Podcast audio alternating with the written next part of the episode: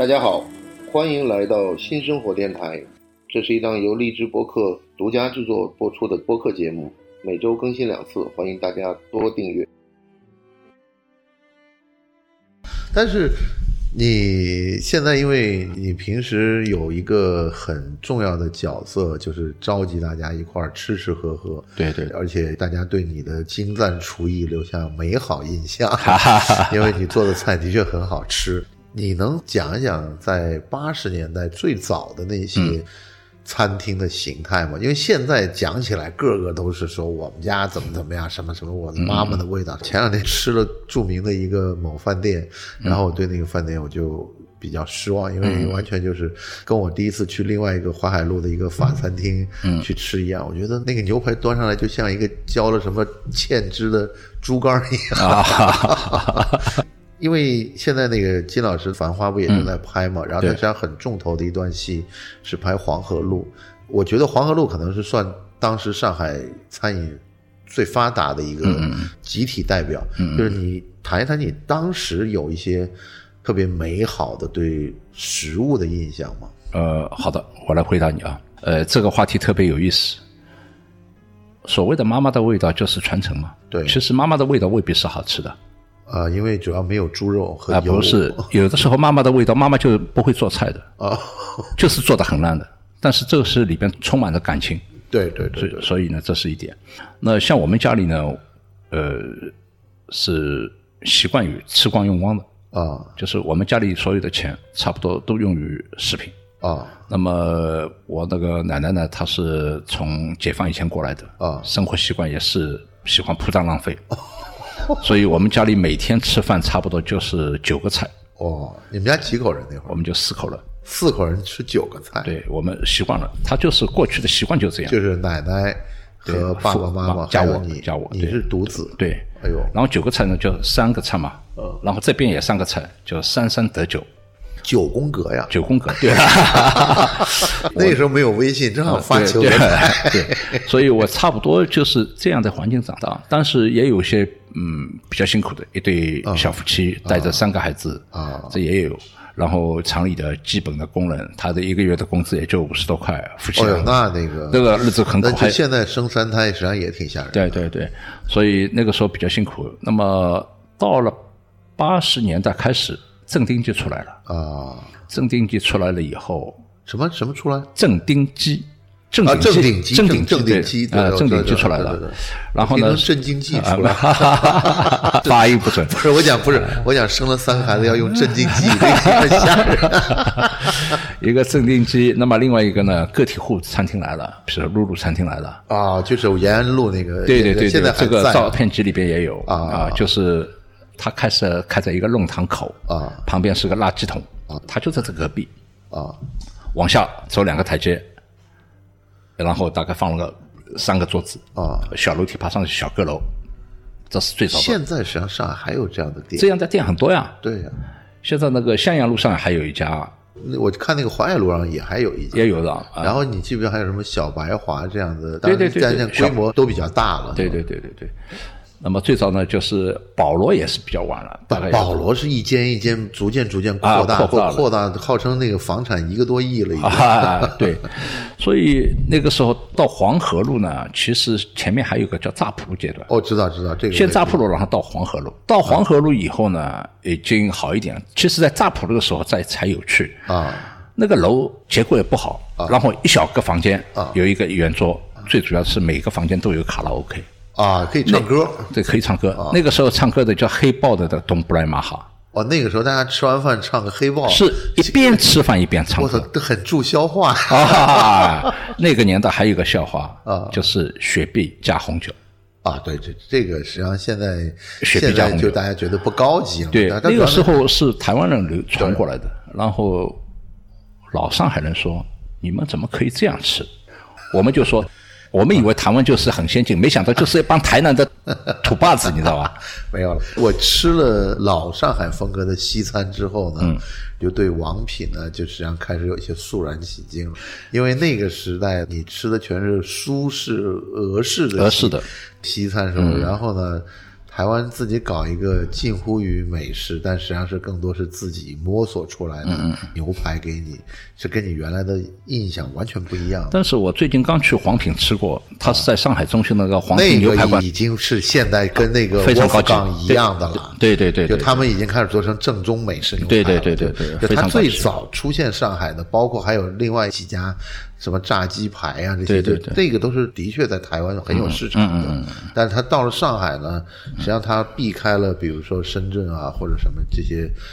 当时最发达的这些城市，然后他跑到二三线城市去。你现在看他在上海，是因为他台湾这些商人都希望在上海有一个样板店，嗯嗯对，所以他们在上海也是苦心经营，做的很很努力，是这样的，对。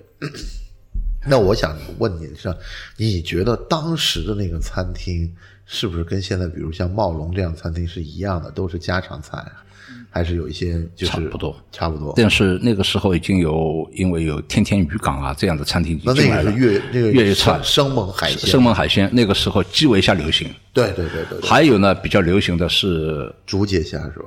不是竹节虾还没来，还没那个时候大鳞平就是现在多宝鱼。啊，多宝鱼，多宝鱼那个时候也比较流行，然后大家请客吃饭，一上一条多宝鱼，妈一看，这啊对哦上档次。啊，上档次，这个上档次。硬菜了，硬菜来了。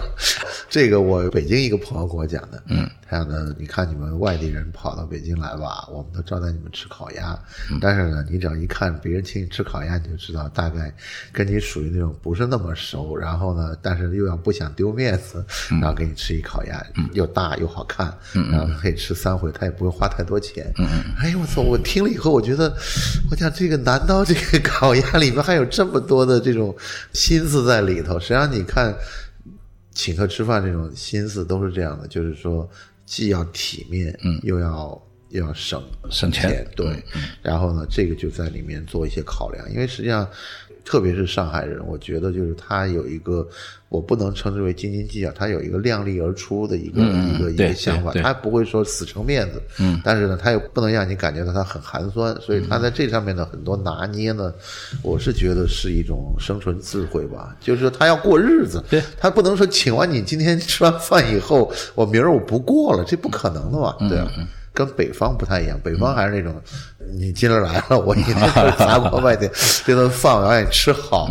但实际上想想，就是说，城市生活越来越发达，就是人与人的感情呢是维持在一个很表面的一个概念，就是说大家互相给面子。嗯，但你真让谁掏心掏肺，恐怕也只能在一些你特定的环境下，比如说是你以前有很好的共同回忆的。同学啊，或者什么，除此之外，或者战友啊，除此之外，你说，在这种生活很艰难的时代，嗯，你要去强撑面子、苦受罪，这个是上海人我估计不接受的。啊，这个就是城市文化呀，还是以中产阶级、小市民为主体的，对对他要考虑到生计的问题，到底是我先吃饱还是你先吃饱就？像我，就像我们第一次去去英国，大概零三年时候第一次去英国，跟我一块儿去的那个马斯友就跟我讲，像英国人基本上不会请你吃晚饭的，英国人都请你吃早饭。实在太贵了。对对对，因为那个时候英镑你知道多少钱？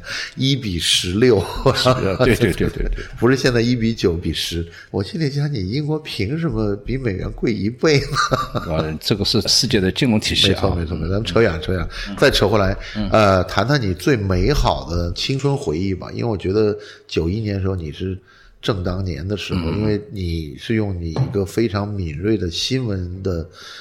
角度去看这个城市的发展，但是我觉得你那个时候应该在谈恋爱，也应该有美好的这种、这种交往。你谈一谈那个时候的人的那种状态。呃，那个时候其实最重要一点，你看到了希望，你每天看到的全都是希望，你感觉到明天一个希望，你甚至是下一秒都是希望，有朝气，渴望快速到明天。所以我在我的朋友圈里我说你是朝气蓬那个热火朝天那个生活的一张黑色记忆卡 啊，不是一张记忆的黑卡。对对，一张记忆的黑卡，我看到了。对，所以那个时候，因为看到了希望，你就特别的舒坦，因为什么任何的东西都在翻新、翻新、翻新。我是一九六一年的人，然后你到九零年，整个这三十年差不多是没有变化的。对，然后你看到了有你那会儿为什么不想躺平呢？那个时候没地方躺，家里太小没地方躺，每家每户都没地方躺。而且也不想躺平，也就觉得一定要挣扎着起来。那个时候还有一大波从外地返沪的知识青年，哦，对，那一批人蛮多的哦。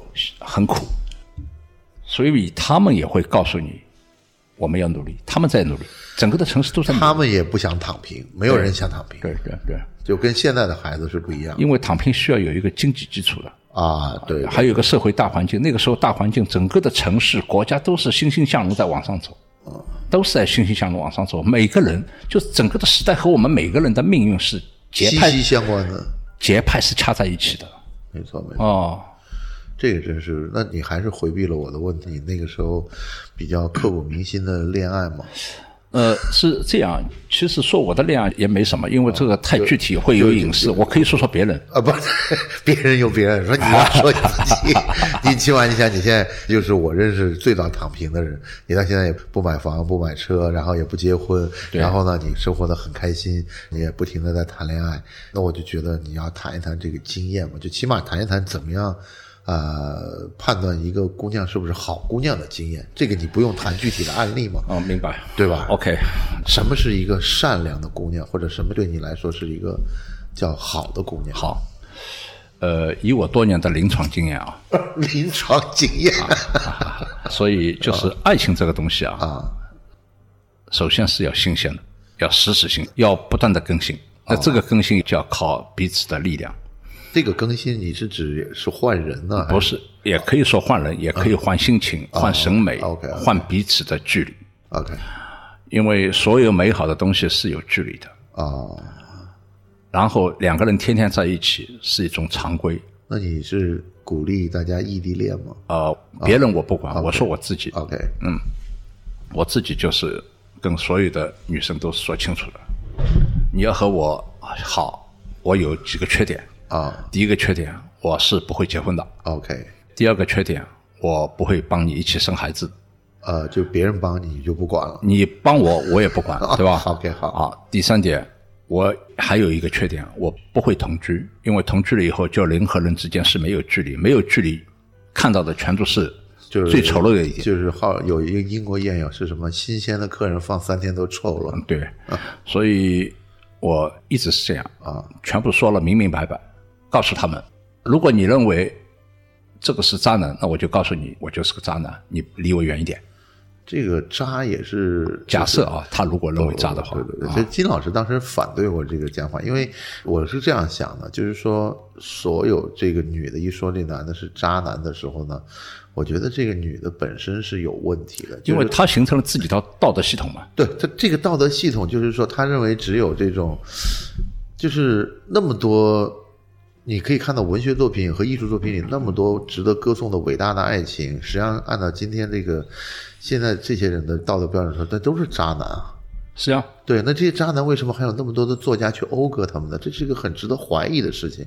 就他们喜欢那种普天同乐的那种 所谓的不是渣男是暖男的那种，基本上在整个的文学作品和艺术作品上都是没有留下任何的痕迹啊，因为那个大家就成了一个消费品了。所以爱情这个东西啊，它是需要撕心裂肺的。对，然后像一种我们所歌颂的爱情，我觉得对我来说是不美好的，不美好的。所以包括九十年代的时候也是一样。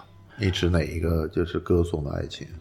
所谓歌颂的爱情，就是常规性的，就是啊，相夫教子哎，相夫教子的这种爱情，我觉得你你是不接受的。我不接受的。啊就是是我有我的审美系统，对吧？我觉得你是既不接受相夫教子，也不接受妻妾成群啊你是永远把自己处于一种恋爱的状态，对对对对。永远在路上。对。啊，这个挺好的，啊，这个挺好的，这个对，就是主要不促进生产力，就 也不提高生产质量和生产资料，反正你永远在路上，你永远在走着，这个永远在看着周边的风景。对我觉得这个状态就是你年轻的一个重要的动力啊。嗯嗯嗯。所以我昨天讲你已经六十岁了，所有人都讲的，你怎么能讲他六十岁呢？他他他他他是个他是个少年啊，他不是个老头儿。我觉得这个就是区别，这你实际上是比很多躺平的三十岁的人还要年轻，就是因为你的心态。嗯嗯嗯嗯，所以你去做这本书，我当时是完全觉得你就是喝多酒了，在那儿发发酒疯，想到我要搞本书。但是，一年以后，这本书沉甸甸的有一公斤以上，两公斤两公斤的四斤多吧，就摆到我的书桌前面的时候，我就觉得这是一个一路走来的一个纪念吧。我觉得，因为这个书呢，其实里边很多的事情我都忘记了。我有一个好的习惯，就把这些底片全部整理好放起来。几次搬家，我都带着这些东西，但是经过了三十年以后，其实这些东西是什么我忘了，有很多我都忘了。由于现代科学技术的发达，你又把它找回来了底片扫描机出现了。啊！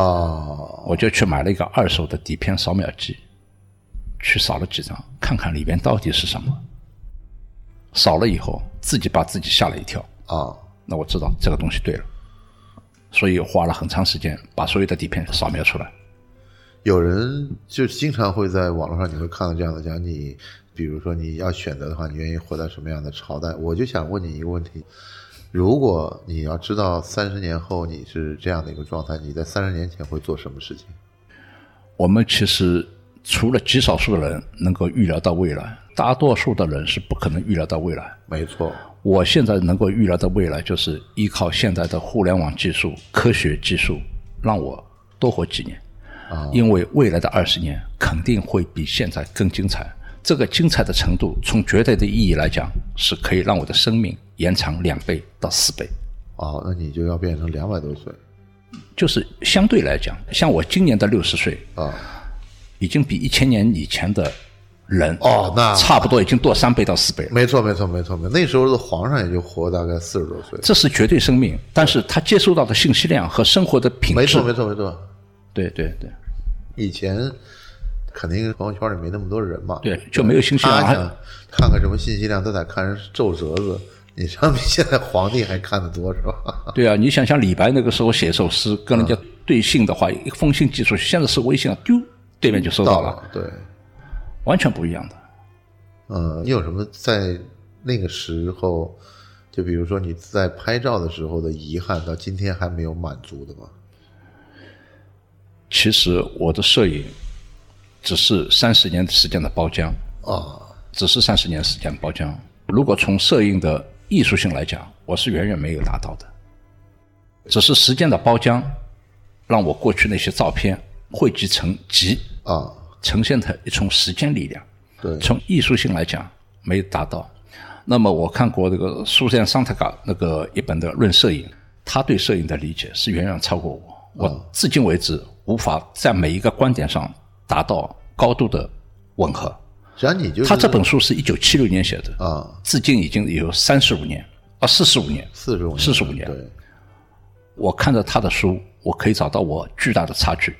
所以，在摄影这个角度来讲，我说老实话，我们并没有把它当做摄影作品来看，我们把它当做历史作品来看。对对对对对，把它当做历史文献来看，实际上对对对，这个也就是说，为什么上海的历史会有那么多人，就是说很清楚，包括你看现在，当时那次是跟王博士聊天，因为他买了那个《良友画报》的版权嘛，嗯，那你现在你看上海的三十年代，嗯你就会很清楚那时候每个礼拜发生什么事情，对，你的社交场所有什么稀奇古怪好玩的事情，它全有东西在记载。就是这个记载的概念，在很多城市生活里面就慢慢缺席了。嗯，就比如说你现在要，比如说深圳，当时算我们记载了可能九十年代，但是像你这样有拍出来的也有几个人，因为他们后来也出了一个《深圳三十年》，也是大概是在去年出的，然后也是大概讲了三十年前的深圳，就是他们可能是当时就是职业摄影师，异曲同工之处在于说什么？你们都记录了。这个城市变化的过程，因为当时深圳也是到处在盖楼，但是区别在于说它没有那么多拆迁，它是在一些空白的地方盖的楼，嗯，但是那个楼的那个工程量很大，嗯，所以他们那一代的摄影师特别好，他们喜欢拍这种废墟，然后他们在废墟里面寻找质感，就是说。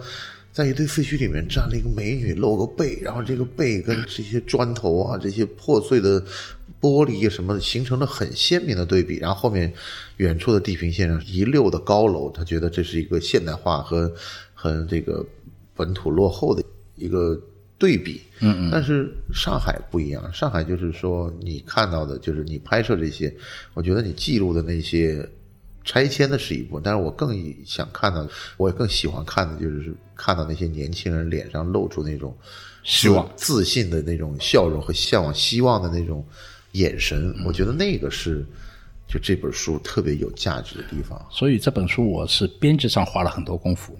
第一部分就是原生态的，没有拆迁以前的那些东西，对。包括洗马桶啊、对，倒水啊、吊排档啊。因，为我看到一个最有意思的就是，你是做了一个跨业的一个处理，就是一帮女的在理发厅里在嗯对对对烫头发，对对对然后那个时候烫头发好像全是拿一个锅一样的东西把头发给盖住。对，其实我已经是忘记了这张照片，我是没记录，所以这这张照片很震撼。是吗？你知道吗？实际上就是在美国，可能五六十年代也有这样类似的照片，就是一帮女的坐在这个美发厅里头，在看那种 Vogue 那样的杂志，然后呢在聊天，然后再就是表现那个时代的妇女的闲暇生活。嗯，实际上跟上海我觉得是一样的，但问题就是它晚了很多。它对对它晚了大概五十年或者四十年左右，它才出现。嗯，那这是一个有趣的点，其实烫头发、美容啊，这还是上海人一个标配。呃的骨子里边的东西，包括假领子一样的，都是骨子里边的东西。呃，我之前很早了跟人讨论过这个问题，就讲上海女孩出来都漂漂亮亮的，因为那个时候两千年初嘛，就跟你讲的一样，家里房子都很紧张，嗯，让你家进他家里头看，你就觉得就是跟一个凶杀案现场一样的，就是乱的一塌糊涂。但他出去的时候漂漂亮亮，特别得体，这实际上是一个潜台词，就告诉你说我很尊重你，我所以打扮的很漂亮。我告诉你一个小的故事啊，这是我小时候，因为那个时候已经没有电熨斗啊，什么东西，因为电熨斗要电的嘛，没有。铁的，铁的，对对对。反正上海人那个时候也有仪表，仪表就是你出门的裤子要有刀缝。我现在也有刀缝，都牛仔裤都还有刀缝。但是我们小时候是卡其嘛，哦，那你怎么办呢？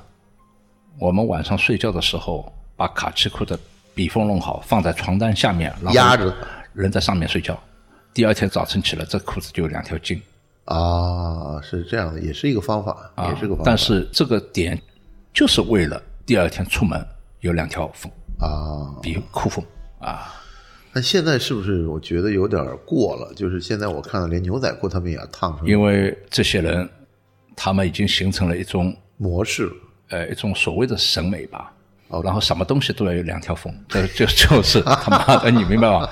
啊，所以也就 而且而且就这一批人的统一打扮，就是特别到了夏天，他们那个 T 恤衫的领子一定要立起来。啊，我后来专门查了资料，这个 T 恤衫呢是在美国发明的嘛，嗯，就以前其他地方都是圆领老头衫，它有 T 恤衫、t 恤衫领子立起来呢是西岸的这些网球夏令营，嗯嗯嗯，怕把这个脖子晒焦了，晒红了，晒红了因为这些人他瘦，他才有脖子，像我这么胖就没脖子嘛，就他怕把这晒红了，他所以拿这个领子呢遮阳给立起来。因为这个呢，在上海，我觉得这帮男人啊，为什么竖起来啊？我不是写过那个歌嘛，啊，叫《老鬼心不是你》啊，对对对对对对对，里边也写到一句嘛，为什么要把衣服领子竖起来？其实他为了更显示出自己的精神状态。一个桀骜不驯的感觉。啊，他就是年纪大了，他的身体已经没办法体现出一种力量然后他就用领子竖起来，来增加它一些，就表示我还没有，我还能举，不是不是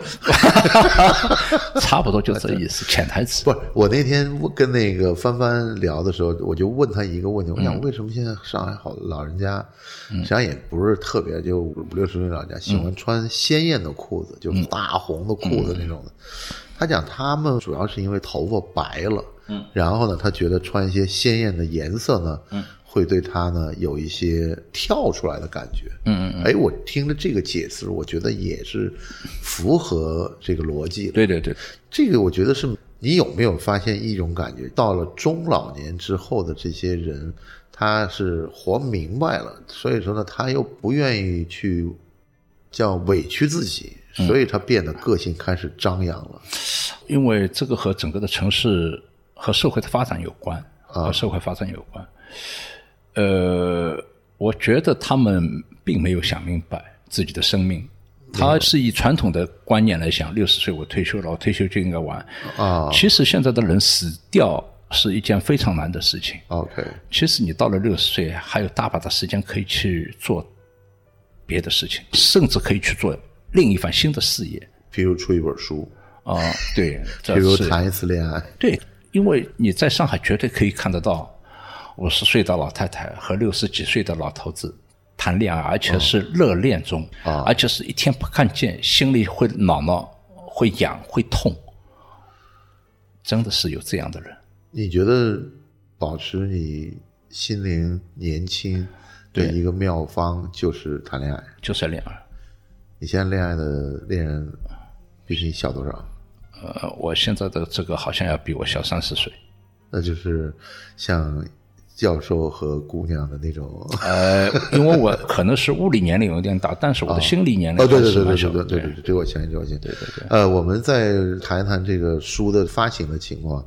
那现在这个有没有准备在上海做一些什么这个推广活动啊？推广活动，现在这本书倒是引起了很多的同龄人的一个共鸣。对对对，对所以怀旧是这个年龄特别容易发生的事情。，对对对，就前两天那个，我跟朋友讲的，就《老友记》重播的时候，就实际上不是说那个年代好，是那个年代你年轻，所以你会觉得那个年代什么都好。我觉得你的这些同龄人觉得就是书好的时候，就是他觉得那个时候他自己特别年轻，而且充满了活力。对对对对对。我觉得你应该把你的这种热情感染给他们，让他们觉得现在更加有活力。呃，这个不是我的社会责任。我啊的不不不，倒不是说你社会责任，啊我觉得你的作品有这样的社会责任，你个人没有这样的责嗯任。就是你的作品给到他们看的时候，他们会知道一种青春洋溢的精神，并不会随着年龄而老掉。因为我觉得至少像从这一个星期来，现在还没正式发售嘛，但是从一个星期的反应反应。来是讲，这本书的内容自带流量自带传播性，自带共鸣性，那我们是不是过两天我们做一个直播怎么样？可以我们直播一下，就把你的那些朋友们都拉上来，咱们一块儿聊这个年代。好呀。因为现在这个互联网技术能够完成这些，就比如说你们不需要专门跑到现场看老吴在这儿写什么东西，对怎么样？对对对对就是大家你在你的房间，我在我的房间，我们开一个像 Clubhouse 一样的地方，我们互相聊，嗯行。就，聊一个这个，我觉得会蛮有意思，而且我相信你在上海的这些朋友，那个周军你也认识吗？对对对对对，我觉得对周军，你想他唱的那些歌。就是像张强他们那个年代的 disco，实际上正是你们年轻时候最就是最喜欢的就是那个时候他是在台上，我在台下的，那是哪一年？那就是九零年左右嘛，他是最红的时候，最红的时候最红的时候。那个时候他的唱歌的大致是那英嘛，哦，九零年他是跟那英拍档的，在上海。没有上海，他是全全国他他也去沈阳呀，明白，明白，明白。好啊，好啊。他的江湖地位很高的。我觉好呀得，我们今天聊的非常不错。然后我有一个，就是我们有一个固定的一个，不能叫栏目搭配吧，就是一个固定的最后的一个问题。这个问题可能比较长吧，没事，呃，一个比较大的问题，不是比较长的问题，就是说这个问题问你是特别合适，就是你的人生意义是什么？我的人生意义我这本书里写了。你跟朋友们一块儿再讲一讲。如果你要把自己留给未来，如果要把自己留给未来，你要不去造一座金字塔，要不留下一段哲学观点，要不脚踏实地去做好你身边的一件小事情。像我就是脚踏实地的记录了上海一九九一年的上海。太漂亮了，谢谢谢谢谢谢好吴老师，好谢谢谢谢啊好，OK，嗯好，拜拜。嗯 Perfect。